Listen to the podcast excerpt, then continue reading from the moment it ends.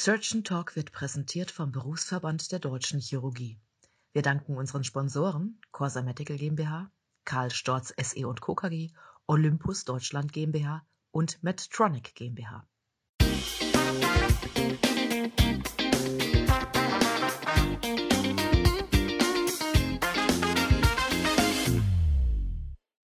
Liebe Zuhörerinnen und Zuhörer, herzlich willkommen zu einer neuen Ausgabe von Surgeon Talk, der chirurgische Podcast vom BDC rund um alles, was hier in der Chirurgie bei uns spannend ist.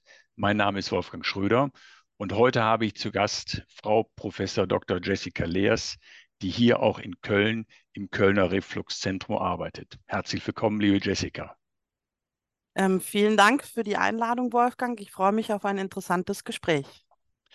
Ja, wir machen das immer so, dass wir den Gast kurz vorstellen. Das will ich auch bei dir machen. Wir beide kennen uns ja seit vielen, vielen Jahren, haben auch lange hier in Köln zusammengearbeitet, wo du im Grunde auch nach deinem Studium in Marburg deine Ausbildung als Chirurgin begonnen hast. Ich glaube, hinsichtlich deiner wissenschaftlichen Tätigkeit und auch deiner Laufbahn war der entscheidendste Schritt, dass du als Research Fellow nach Amerika gegangen bist, dort in die University of Southern California zu Professor Dr. Tom de Meester. Ich glaube, jeder, der in diesem Bereich arbeitet, kennt diesen Chirurgen.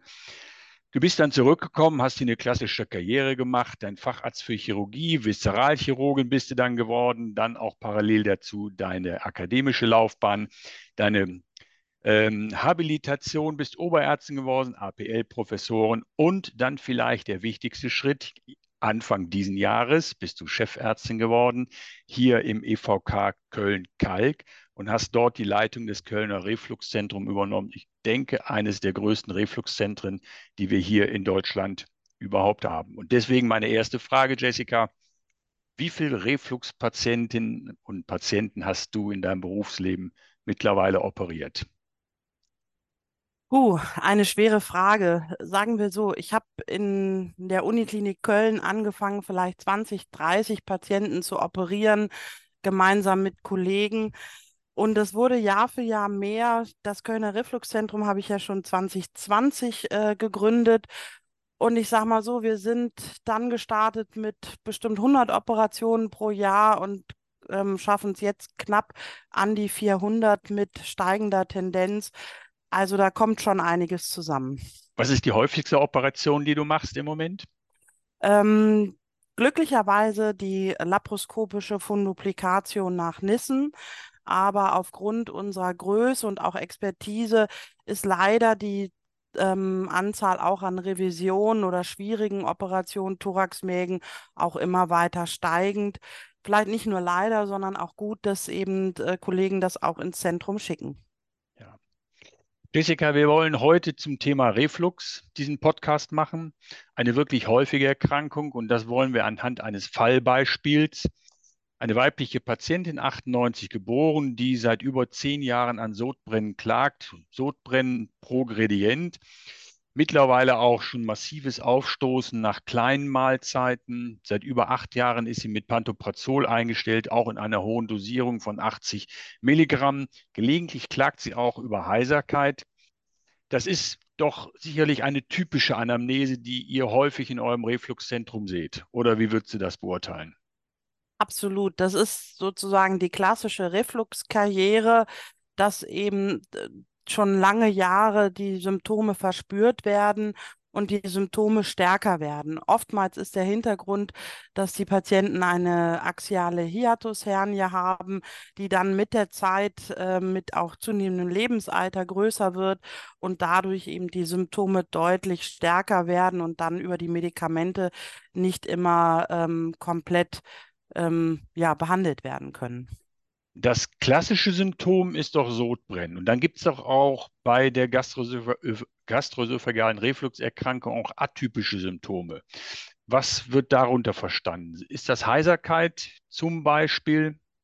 Ja, es gab früher die Einteilung zwischen typischen und atypischen, also die typischen, das, was du gesagt hast, Sodbrennen, all das, was in der Speiseröhre sozusagen empfunden wird und die atypischen dann im äh, Oropharyngealbereich, also Heiserkeit, Husten, Verschleimung ähm, und ähnliches.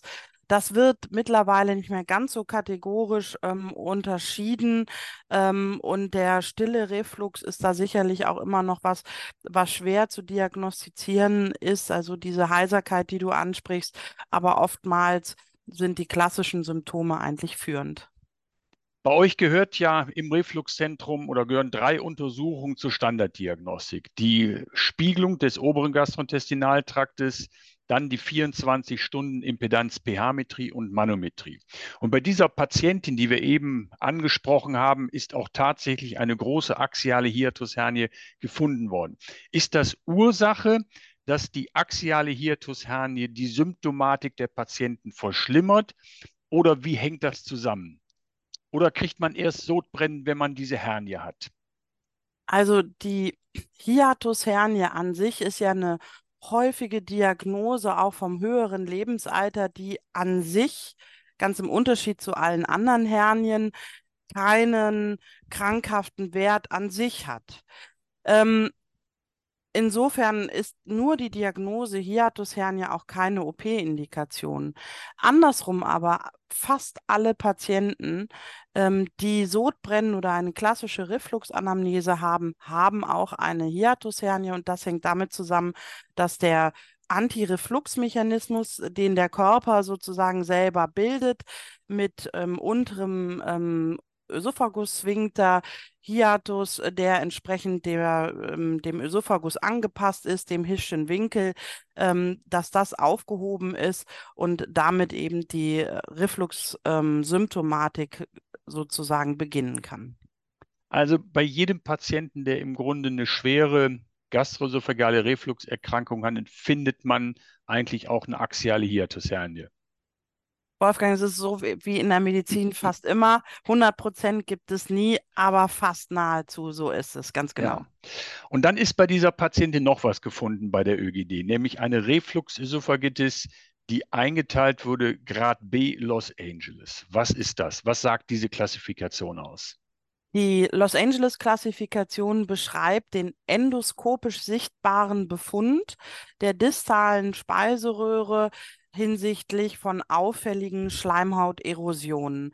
Das äh, wird eingeteilt in Grad A, B, C und D. Und letztendlich kann man sagen, A, B sind die leichteren Formen, also nur ganz sporadisch auftretende Erosionen der Speiseröhre und CD sind die schweren Refluxösophagitiden, die dann auch schon ulceröse ähm, Formen annehmen können.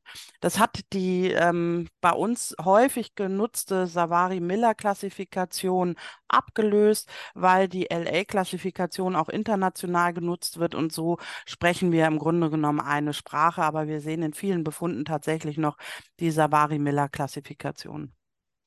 Und dann habe ich gesehen, dass ihr bei diesen Patienten auch immer den Magen untersucht und auch Biopsien entnimmt, um letztendlich Helicobacter auch nachzuweisen. Gibt es eine Assoziation zwischen der gastroösophagalen Refluxerkrankung GERD und der Helicobacter gastritis?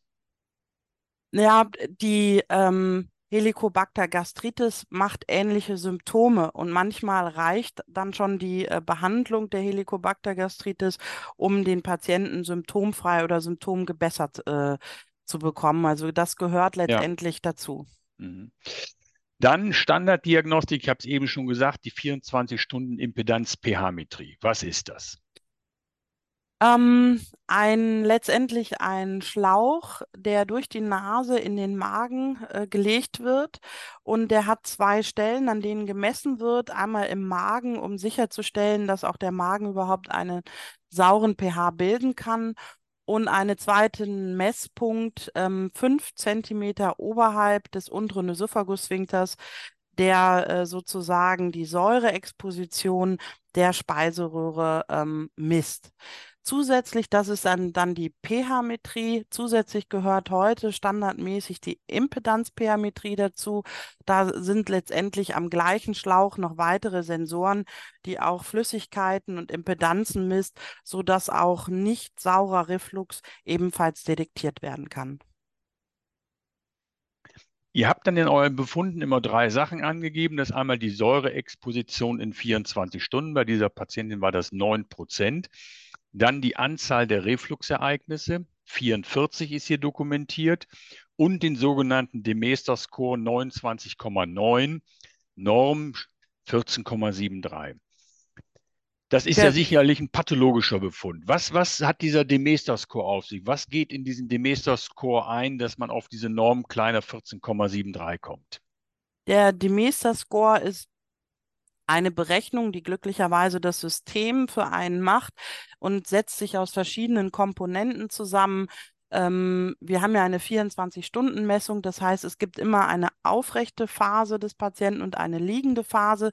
Das wird alles während der Messung dokumentiert, auch die Essensphasen und auch die Symptomkorrelation. Und Dadurch haben wir verschiedenste Messwerte wie der längste Reflux-Episode, ähm, die Refluxzeit in aufrechter Phase, in liegender Phase und eine Kombinationsberechnung aus all diesen ähm, Werten ergibt dann diesen Demester-Score, der kleiner 14,72 sein sollte. Ist der Demester-Score alleine, wenn der pathologisch ist, eine Indikation für eine Operation? Das ist immer schwer zu sagen. Der Demista-Score ist sicherlich der Wert, der einen, äh, der am validesten angibt, wie schwer oder ähm, wie ausgeprägt die Refluxerkrankung ist. Aber die Indikationsstellung ist, glaube ich, wenn ich das so betrachte, das Schwierigste. Natürlich ist es immer am einfachsten, wie bei dieser Patientin, wenn alles zusammenpasst. Wir haben eine Hiatushernie, wir haben einen erhöhten Demester-Score, eine Refluxösophagitis und typische Symptome. Ich sage mal, da haben wir alle Säulen erreicht und äh, dann ist eine OP-Indikation leicht zu stellen. Aber wie es eben so oft ist, nicht alle Patienten haben immer alle diese Werte pathologisch oder auffällig. Und äh, da gilt es dann wirklich rauszufinden, ist ähm, die Operation eine Alternative, wovon der Patient profitiert, ja oder nein. Welche Rolle spielt denn dann die Manometrie, die er als dritte Untersuchung eigentlich immer routinemäßig durchführt, die High-Resolution-Manometrie bei der Indikationsstellung für eine Operation bei Patienten mit gastroesophagealem Reflux? Also das sind zwei Aspekte. Zum einen wird die Manometrie mal genutzt, um auch genau die Lageposition der pH-Metrie ähm, zu bestimmen, denn ich habe ja gesagt, fünf Zentimeter oberhalb des unteren Ösophagus-Sphinkters, den kann man nur manometrisch bestimmen und nicht endoskopisch. Das ist die eine Sache. Und am Ende geht es in der zweiten, viel wichtigeren Sache darum, ähm, sogenannte Motilitätsstörungen der Speiseröhre auszuschließen, nämlich ähm, beispielsweise die Achalasie genannt, die manchmal auch für den Patienten Symptome verursacht wie Sodbrennen, aber natürlich komplett anders behandelt werden muss. Ja, dann wird noch immer angegeben der Basaldruck am unteren Ösophagus-Sphinkter mit einer Norm kleinen, kleiner 15 mm Hg. Ähm, ist der bei Patienten mit Reflux nicht immer erniedrigt, dieser Sphinkterdruck? Ähm, fast immer, aber wir haben tatsächlich auch Patienten, die einen sogenannten hypertonen unteren Ösophagus-Sphinkter haben. Da geht man davon aus, dass ähm, das noch eine frühe Refluxerkrankung ist, beispielsweise als Hypothese, und der Sphinkter noch versucht, ähm, die äh, Dissoziation zwischen Hiatus und Sphinkter mit einer hypertensiven ähm, Arbeit letztendlich auszugleichen. So, bei dieser Patientin habt ihr letztendlich einen Volumenreflux gefunden, was ja immer eine gute Indikation wohl doch ist, diese Patienten operativ zu behandeln, insbesondere wenn die lange schon unter einer hochdosierten PPI-Therapie gewesen sind. Was ist das Grundprinzip? Vielleicht kannst du das einmal erklären, der, der Antireflux-Chirurgie. Genau, das Grundprinzip ist im Grunde genommen eine Wiederherstellung einer ähm, Antirefluxbarriere. Ich sage meinen Patienten immer, der wesentlichste Unterschied zwischen den Medikamenten und der Operation ist, dass die Medikamente die Säure nehmen, aber nicht das Hochlaufen verhindern und das kann eben die Operation. Sie kann also dafür sorgen, dass das aus dem Magen nicht mehr hochläuft. Und das wird in Grunde genommen durch drei Schritte erreicht. Zum einen die ähm, Mobilisation der distalen Speiseröhre, sodass die äh, Speiseröhre so drei, vier Zentimeter intraabdominell ohne Zug zu liegen kommt. Das ist der erste Schritt, nämlich die sozusagen Reposition der Organe wieder an den üblichen Ort. Dann ist es der Verschluss des Hiatus durch eine sogenannte Hiatoplastik, also eine Naht, meistens hinten, manchmal auch zusätzlich noch vorne am Hiatus. Und dann im dritten Schritt eine sogenannte zusätzliche Sicherung, ein Ventil, was man einbaut. Und das ist dann die Funduplicatio. In der Regel von mir favorisiert der, die Nissen-Funduplicatio, also die 360-Grad-Funduplicatio. Das ist viel diskutiert wegen der Nebenwirkung Dysphagie, aber wir äh, machen das wirklich sehr häufig und mit einer sehr niedrigen Rate von Dysphagie. Und die Idee ist da, dass es dann wirklich nur beim größeren ähm, ja, Distension des Magens, also sozusagen der Magen sich auf die Speiseröhre legt und auch ein Hochrutschen und ein Hochfließen des Mageninhaltes verhindert und nicht das, was oft im Netz gesagt wird, ähm, ein Zubinden der Speiseröhre, denn wenn wir das machen, dann geht zwar nichts mehr hoch, aber auch nichts mehr runter. Und das ist auch nicht gut fürs Essen. Du hast es gerade angesprochen, den Nissen mit einer 360 Grad Pikatio. Das andere ist die sogenannte Toupet-Operation. Kannst du einmal den Unterschied zwischen diesen beiden Verfahren und vielleicht auch erklären, wann du auf keinen Fall ein Nissen machst, sondern dann doch den Toupet bevorzugst? Also bei beiden Verfahren geht es erstmal darum, den Magenfundus zu mobilisieren, also die Gastrique brevis und das Ligamentum gastrosplenicum äh, zu durchtrennen, damit wir einen mobilen Fundus haben und den ziehen wir retroösophageal rum. Und dann kann man letztendlich einmal ähm, den Fundus zusammennähen, also 360 Grad dann um die distale Speiseröhre oder aber an der Speiseröhre festnähen, den sogenannten Toupet, der dann eine 270 Grad Funduplicatio hat und zusätzlich wird diese Funduplicatio dann auch am Hiatus noch pexiert. Ähm, Grund für die beiden Verfahren ist, dass der Toupet etwas weniger Dysphagie macht.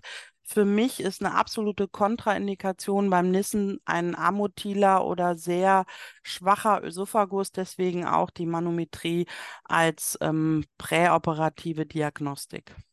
Also wenn die Manometrie eine propulsive Peristaltik zeigt, spricht eigentlich nichts gegen eine Nissenoperation, diese 360 Grad Funduplikation. Was sind so typische Pitfalls bei der Operation? Was sind so Sachen, die passieren können, die man eigentlich versucht zu vermeiden? Auf, also ich denke, das sind zwei Sachen. Zum einen die nicht ausreichende Mobilisation. Wir gehen da weit ins Mediastinum.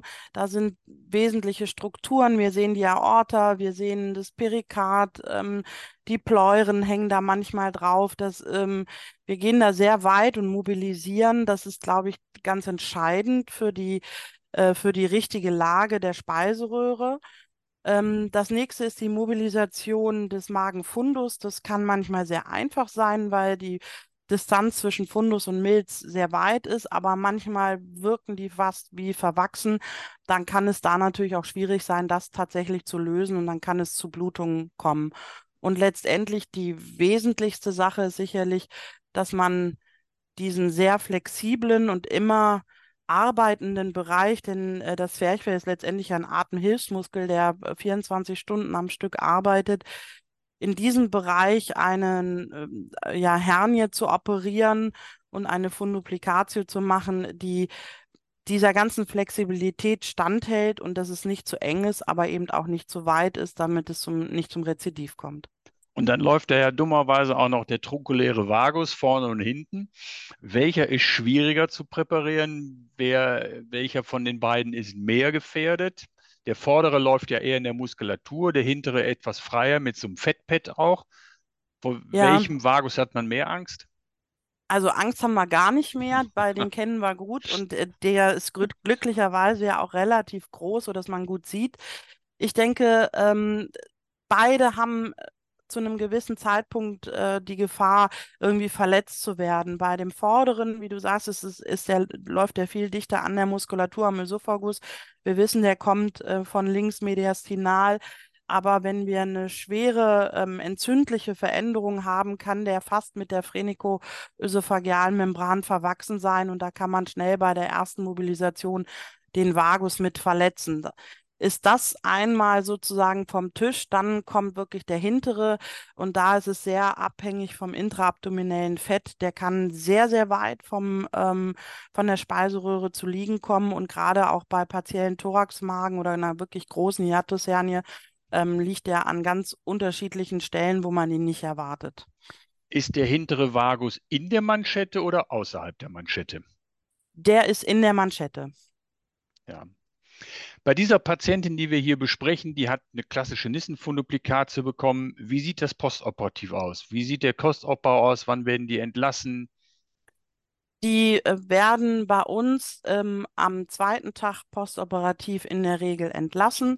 Die vertragen ähm, das gut, werden auch entsprechend vorbereitet. Schwierig ist es immer noch mit dem Essen danach. Viele haben sich sehr intensiv informiert im Netz, haben große Sorge vor der Schluckstörung und natürlich haben die, ich sage immer, ein anderes Gefühl des Schluckens danach, weswegen wir denen auch ähm, ja, passierte Kost oder Schonkost geben, damit die sich erstmal wieder dran gewöhnen. Ähm, wir gucken, dass wir die auch wirklich vorbereiten darauf, dass es sich erstmal anders anfühlt. Und damit kommen die meisten auch gut klar, können also sofort essen und trinken, aufstehen und ähm, sind glücklicherweise oft der Meinung, ähm, weil sie halt sofort das Sodbrennen nicht mehr verspüren, dass das eine tolle Entscheidung war für ihr Leben. Das heißt, die brauchen auch keine Protonenpumpeninhibitoren mehr postoperativ einzunehmen oder gibt ihr die trotzdem noch über eine gewisse Nein. Zeit weiter? Nein, das ist ja das Ziel, dass sie das nicht mehr nehmen und das ist wirklich postwendend, dass die dann diese Symptomatik nicht mehr haben. Letztes Thema vielleicht, was sind so klassische postoperative Komplikationen? Auch wenn sie selten auftreten, es ist ja insgesamt eine sehr komplikationsarme Chirurgie, aber was sind so klassische Probleme, die auch gelegentlich beobachtet werden? Also die Schluckstörung natürlich ähm, kommt, ist doch immer auch noch mal wieder ein Problem. Ähm, die kann im weiteren Verlauf deutlich besser werden. Bei manchen wird es aber ähm, nicht besser. Dann kann man noch mal eine endoskopische Ballondilatation machen. Oder aber manchmal muss man tatsächlich ähm, wieder eine Funduplikatio oder den Hiatus etwas auflösen. Das ist aber wirklich sehr selten.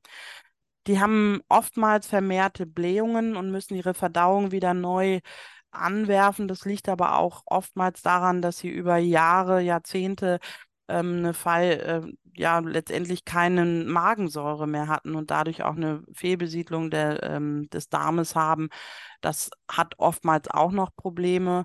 Und natürlich letztendlich das ähm, Rezidiv. Das äh, ist natürlich auch immer wieder eine Gefahr, dass sie ähm, letztendlich der, äh, die Hiatushernie doch wiederkehrt und dann entweder die kom komplett alles hochrutscht oder nur ein Teil des Magens, sogenannte Telescoping. Wie hoch ist die Rezidivrate? Das ist 5 im Moment, Prozent. ja, ähm, das ist ganz interessant. Wir haben im Grunde genommen nur 20 Jahre alte Daten. Da ist es so 5 bis 10 Prozent. Wir haben jetzt ganz neue Daten, die robotisch vergleichen. Da ist es ähm, ein bisschen höher. Wir arbeiten unsere Zahlen gerade auf, da ist es ein bisschen niedriger. Ich glaube, das kann man auch sagen, dass ähm, die Operation ähm, die braucht eine gewisse Qualität, um auch ähm, erfolgreich zu sein. Und das haben wir Chirurgen in den letzten Jahren, glaube ich, ein bisschen verpasst, für diese Qualität zu sorgen. Ja. Diese Patientin, die wir besprochen haben, die ist tatsächlich auch nach zwei Tagen komplikationslos nach Hause gegangen. Wie hoch ist die Wahrscheinlichkeit, dass du die nochmal wieder siehst irgendwann? Was ist die Prognose? Was ist weitere Therapie? um damit auch abzuschließen? Ja, also da kann ich dir tatsächlich mal sagen, 100 Prozent wahrscheinlich, dass ich noch was von der höre, weil wir die nach zwei Wochen immer nochmal ähm, anrufen und reevaluieren. Ähm, wir schicken auch äh, Follow-up ähm, Daten sozusagen äh, als auch Qualitätssicherung nach sechs Monaten und einem Jahr. Also äh, das ist tatsächlich so, dass ähm, die Patienten uns da erhalten bleiben und dass wir uns auch äh, darum kümmern. Aber ich sage mal, einen Großteil ähm, sehen wir wirklich nur zufrieden wieder oder hören, ähm, dass alles gut ist sagt Frau Professor Leers, bei der ich mich ganz herzlich bedanke, dass wir heute dieses Gespräch über den gastroesophagalen Reflux hatte. Das war's für heute von Surgeon Talk. Der chirurgische Podcast, der uns immer wieder unter die Haut geht. Schreibt uns bitte eure Meinung zu diesem Thema. Sucht auch andere Themen raus, die euch interessieren. Ihr könnt uns immer kontaktieren auf der Website und über die E-Mail. Wir bedanken uns fürs Zuhören und freuen uns auf den nächsten Podcast mit euch. Euer Wolfgang Schröder. Vielen Dank.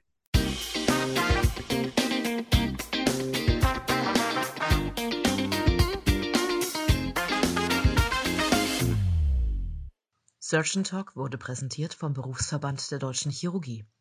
Vielen Dank an unsere Sponsoren Corsa Medical GmbH, Karl Storz SE und Co. KG, Olympus Deutschland GmbH und Medtronic GmbH.